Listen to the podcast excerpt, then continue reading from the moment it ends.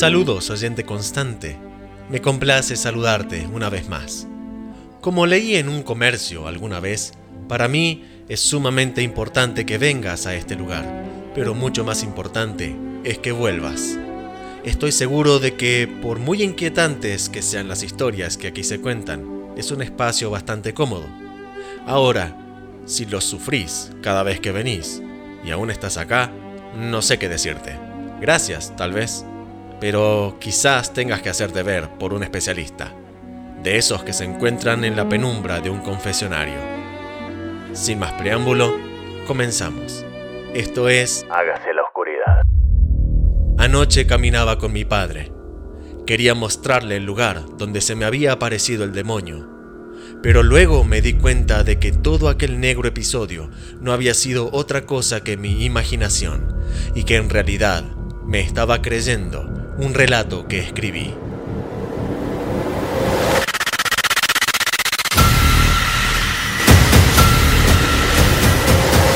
Hágase la oscuridad, lugar donde nacen las sombras y los fantasmas son reales.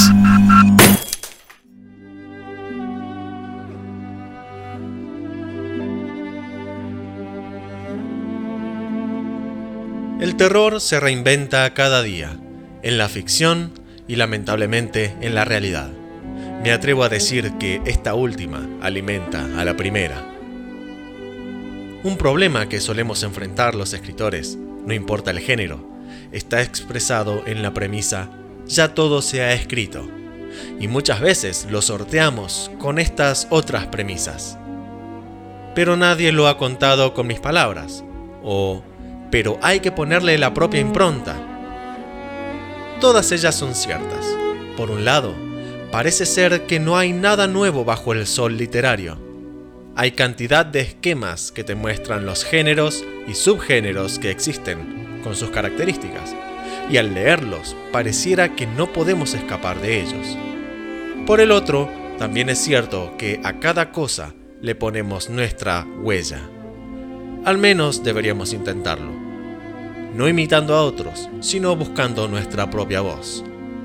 Hay maneras muy creativas en que los escritores actuales crean historias reutilizando los elementos existentes, de manera que al leerlos parecieras recién descubrirlos. También se da el caso en que, teniendo presentes todas las figuras literarias, buscamos que los autores nos sorprendan con su uso y buscamos, los escritores, sorprender a quienes nos leen. Algunos incluso han incorporado la tecnología de por medio, trayéndote parte de una historia en letras y obligándote a conocer el final de la misma a través de un audio o un video al cual tendrás que acceder con un código QR, por ejemplo. Las historias se reinventan y los medios para contarlas también. En este programa no hay maneras reinventadas de contar historias, todo aquí se construye habiendo aprendido del radioteatro, audiolibros y otras verduras. Si algo tiene de novedoso quizá, es que aquí el espacio está mayormente dedicado a quienes escriben de manera independiente. Autores que no encontrarás en las grandes librerías, porque no estamos allí, todavía. Pero aquel podio no nos aterra, solo que todavía no es el momento de subirse a él. Mientras tanto, escribimos, creamos y reinventamos. Por eso, te invito a que juntos nos embarquemos nuevamente en este mar inquieto, en este barco dirigido por tripulantes extraños. Si saben o no saben de navegación, no lo sé, pero cuánto más emocionante será viajar ignorándolo. Agárrame del brazo, hacelo con fuerza, vamos hacia lugares tenebrosos.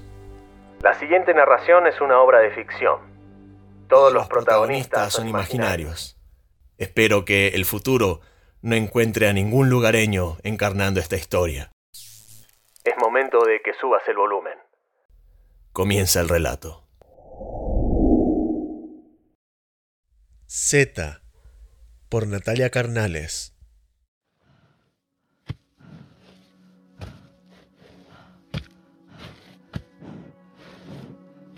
Las cosas habían cambiado. El mundo ya no era el mismo y cada uno sobrevivía como podía. Los pocos humanos que quedaban sin contagiarse se refugiaban en búnkeres que prepararon los militares en la resistencia. Hoy en día solo eran espacios subterráneos para pasar la noche, abandonados y en ruinas. En las horas de luz debían aprovechar para buscar alimentos entre las ciudades abandonadas y los bosques plagados de zombies. Ana llevaba días sin comer y el estómago le rugía. Por más que intentaba concentrarse en otra cosa, no podía controlar el hambre que sentía, el ansia. Si no era capaz de conseguir algo con que alimentarse pronto, creía que se desmayaría. Las piernas le dolían y el cansancio provocaba que sus músculos se agarrotaran, arrastrando los pies por la avenida central. La herida que tenía en el brazo estaba putrefacta y comenzaba a soltar un dolor desagradable. La sed le provocaba un ardor insoportable en la garganta y los ojos se le tornaron rojos, producto de la insolación. Esa mañana había logrado llegar a la zona sur de Arizona y el primer pueblo que se encontró no prometía mucho. Estaba convencida de que estaría arrasado y sin una gota de vida. La boca se le hizo agua y las tripas se le retorcieron. Miró el pus amarillo de su brazo y lo lamió, pero no sintió asco ni placer, absolutamente nada. Cuando ya estaba perdiendo la esperanza, las voces dentro de una vieja gasolinera la alertaron. Por fin había encontrado la ayuda que necesitaba y seguro tendrían algo que llevarse a la boca.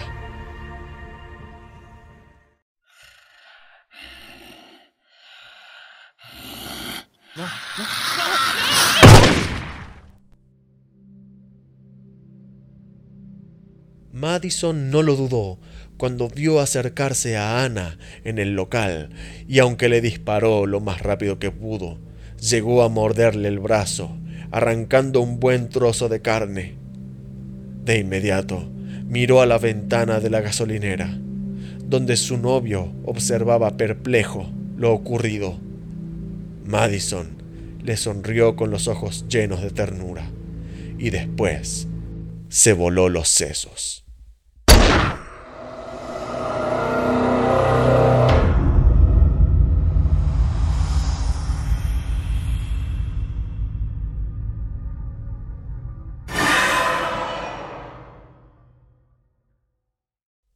La señora Ofelia por Kim Guillén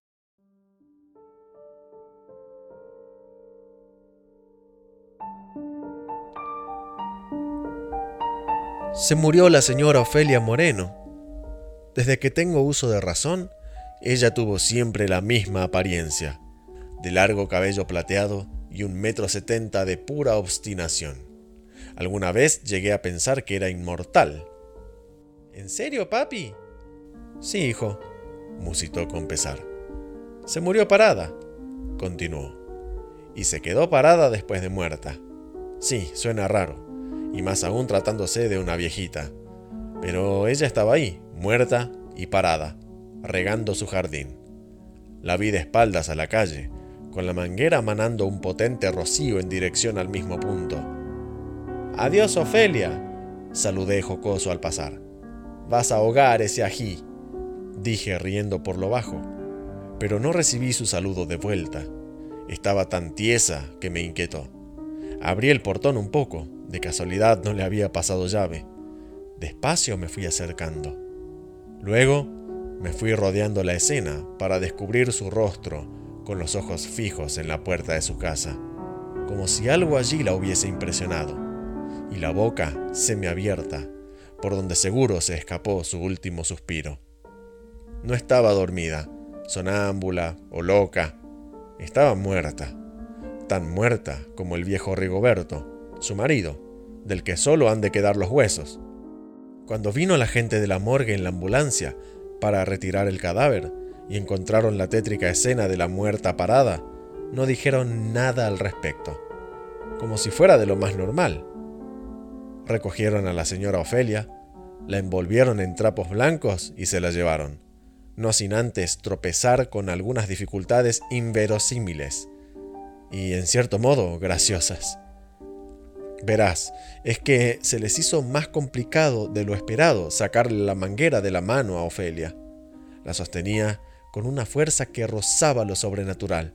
Al final, dispuestos todos a no pasar más vergüenza, forcejeando con la huesuda mano de una anciana muerta, decidieron cortar la manguera y dejar con ella el trozo que en su muerte empuñaba con tanto esmero. Si algo tiene la muerte, es ese poder maligno de aflojar la risa a aquellos que preferirían estar serios ante su presencia. No te sientas mal si algún día te sucede, ¿eh? Nadie sonrió, sin embargo, pero imagino que si yo pude ver lo gracioso en todo aquello y contuve la risa, los demás también. Menos mal que no estaba Liririta. Me habría dado mucha vergüenza delante de ella. Pero, ¿qué le habrá pasado? ¿Y, por qué no se derrumbó en el suelo como los muertos normales? Pues no lo sé. Tendría que preguntar a algún científico, hijo. Pero sospecho que la respuesta se halla en su personalidad. Sí, la gente tan obstinada es capaz de resistirse hasta a las leyes de la naturaleza, incluso si las mismas le procuraran bienestar a su alma.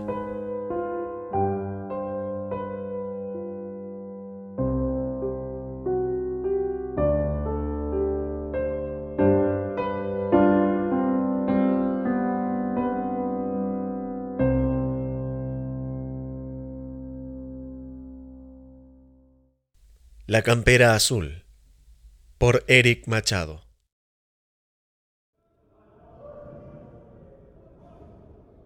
Recostado en un diván, se le nota impaciente por comenzar la sesión. Luego de varios largos minutos de espera, entra el doctor mirando al paciente, quien tenía la mirada fija en el techo y sus piernas en movimiento de forma intermitente. Inmediatamente que escucha al doctor pasar por la puerta, clava su mirada hacia el mismo. Doctor, al fin, estaba muy ansioso. Sí, lo noté. Lo veo afligido. No se da una idea. Permítame empezar, dijo con ansiedad mientras se acomodaba en el diván. Por supuesto, para eso estamos acá. Mire, doctor, estamos acostumbrados a que un te amo, dicha por las personas que ponen nuestro mundo de cabeza, nos produzcan sensaciones tales como felicidad mezclada con sorpresa, junto con una buena inyección de seguridad y confianza, entre otras muchas cosas. Pero nunca imaginé, doctor, que un te amo me causaría escalofríos. Ese te amo desnudaba el desprecio en su mirada, una mirada fría. Lejos de darme confianza, me hundía en un terror atroz. Ante la atención absoluta del psiquiatra, el paciente seguía su relato. Ella salía con más frecuencia que antes. Era de hacerlo para tomar aire y estar sola, no la culpo, todos necesitamos espacio. Sin embargo, lo suyo no era normal, al menos no para mí. Una tarde, su amiga vino a visitarla, y fue ahí donde se me aclararon mucho más las cosas. Al verla así, alegre, divertida, casi feliz, pero cuando se tenía que dirigir a mí, de nuevo esos ojos tristes, como si toda la lástima y compasión que existían en ella me atravesaran con su mirada. Al ver el comportamiento con su amiga, Noté que ella estaba bien, pero era conmigo que no lo estaba. Y dispuesto a saber el por qué. Al final nunca triunfamos en siquiera una conversación que sacara a la luz esos hechos problemáticos para poder fluir como antes. No conforme decidí investigar, buscando, no sé, alguna pista de posible infidelidad o alguna otra cosa que me explique su actitud. Había estado alerta, esperando ver alguna evidencia, no solamente de algún engaño, sino alguna explicación de su distancia y rechazo hacia mí. Pero no tenía nada concreto, hasta que llegó en un día cualquiera, que ahora ya no lo era. Al fin lo descubrí. Es como esa noticia que necesitas saber, pero quisieras evitarla y ser totalmente ignorante acerca del tema. Ojalá fuera este el caso, pero no. Quedó claro. Fui y soy muy consciente como en ese entonces. Sí, e, ella me era infiel. Usted, mire, eh, primero, ¿lo, puedo tutear? Sí, sí podés, contestó el doctor. Mira, siempre fui hombre de pocos amigos. Cuando estaba a la espera de conocer la irónicamente inesperada noticia de infidelidad, Hablaba con un amigo de mi situación de pareja, para así contar con un confidente. Siempre me sentía más relajado luego de hablar con él. ¿Por qué? ¿Por qué con él? ¿Por qué? Eh, eh, él, estaba donde yo jamás pensé que estaría, en la posición de traidor. Me engañaba con él. Todo se supo. Todo se supo cuando una noche acostados le insistí para ver una película. Como en los viejos tiempos, la pusimos en mi celular. Al rato este se queda sin batería, a lo que le pido el suyo para reanudar el film. Ella se duerme en mi pecho algo nervioso decido quitar la película, temiendo que el silencio abrupto llame su atención y se despierte. Lo cual no pasó. Su profundo sueño fue perfecto para que yo profundice en cada rincón de ese celular. No había evidencia a simple vista, pero siempre hay un descuido. Entré en carpeta de archivos, allí encontré notas de audios que por más que se borren desde la aplicación suelen quedarse guardadas. Eran conversaciones con él, Ahí dejé su celular, como si nada. El paciente se pone de pie, ante la mirada del psiquiatra que lo acompaña con la vista mientras él se dirige hacia un rincón, dándole la espalda al doctor. Con la voz quebrada, entre suspiros, dice, Sí, al final era con él. Era con él con quien me engañaba. ¿Cómo fui tan ciego? Cómo ellos se convirtieron en genios del engaño. Él que con un abrazo me consolaba, con el otro me apuñalaba. Ella que en algún momento supo darme ánimos y valentía para salir adelante, se me burlaba y me humillaba por detrás. Ya con todo descubierto por mi parte, me acerqué a él para analizar con qué cara era capaz de mirarme. Jamás vi tanta hipocresía. Incluso tuvo el descaro de preguntar cómo iba todo con mi novia. Y ella en casa, fría como últimamente. Y no se animaba a decir nada. Así que un día tuve la idea de seguirla. Aunque esta idea la tuve varios meses antes de enterarme de todo.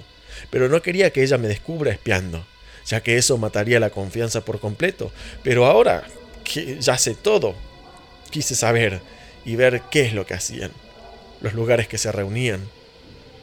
Acá necesito que preste atención, doctor, ya que este es, eh, considero, mi problema psicoemocional, si es que se le puede decir así. Fui un día a espiarlos, ya con el corazón roto, pero ahora era adictivo el dolor. Entonces proseguí a espiarlos, día tras día, hasta que se me hizo vicio. De alguna manera llegué a pensar que yo también era igual que ellos, ya que así como ambos tenían el vicio de verse a mis espaldas, yo también tenía el vicio de verlos a escondidas y ser tan buen actor de no demostrar ningún indicio de que sabía lo que hacían. Una tarde salí tras ellos, como casi siempre. En eso que se encontraban, lo veo a él con una campera azul. Ya ni me acordaba de esa campera. Era una que una vez cuando nos juntamos se la regalé luego que él perdió la suya en un bar donde habíamos ido con amigos. La campera que él había perdido era un obsequio de su difunta madre, lo cual tenía un valor sentimental enorme, así que pensé darle un regalo que tenga un valor sentimental, no como el de su madre, claro está, pero en fin, algún valor más allá de lo material. Doctor, cuando los vi, en especial a él con dicha campera, no tomé mucha precaución y me acerqué más de lo habitual. Los observé un largo rato en aquella plaza en las afueras de la ciudad, sentados en ese banco del medio de la plaza. Créeme que quise interrumpir, pero resistí. Me dije, mejor los dejo. Ya es hora de que yo cambie de aire. No tiene sentido seguir torturándome. Ya toqué fondo. Mañana mismo me voy donde nunca más los vuelva a ver. Ella, que alegraba mis mañanas.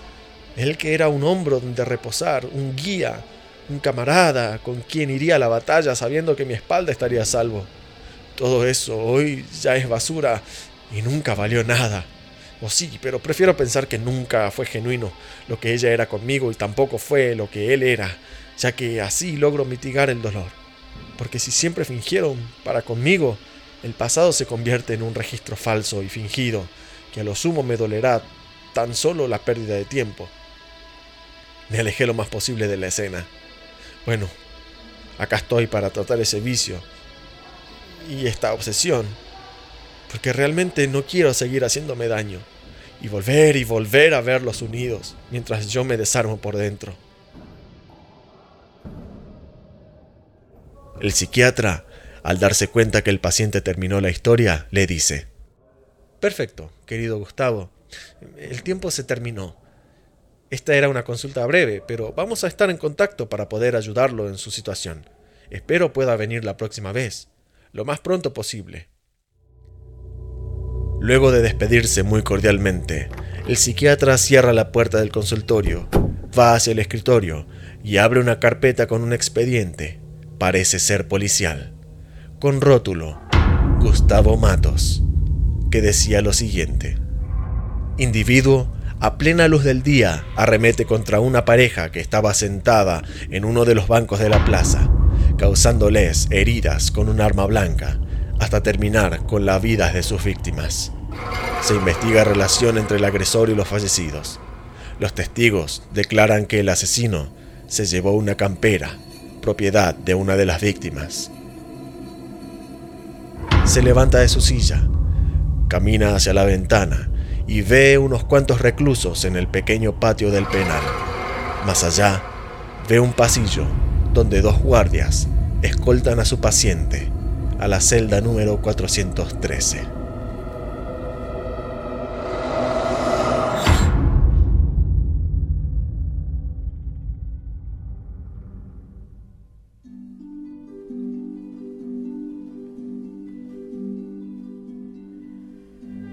Z es un relato de Natalia Carnales, escrito a partir de la solicitud de una seguidora en redes, la cual quería leer una historia de zombies. Lejos de caer en clichés y argumentos reciclados, la autora reutiliza los elementos conocidos de dichas historias, pero nos mete en la piel putrefacta de un no muerto que busca saciar su hambre. Natalia Carnales reside en Asturias, España. En sus horas libres Administra un blog literario con presencia en las redes sociales. Su actividad como escritora se ha desarrollado en la narrativa breve.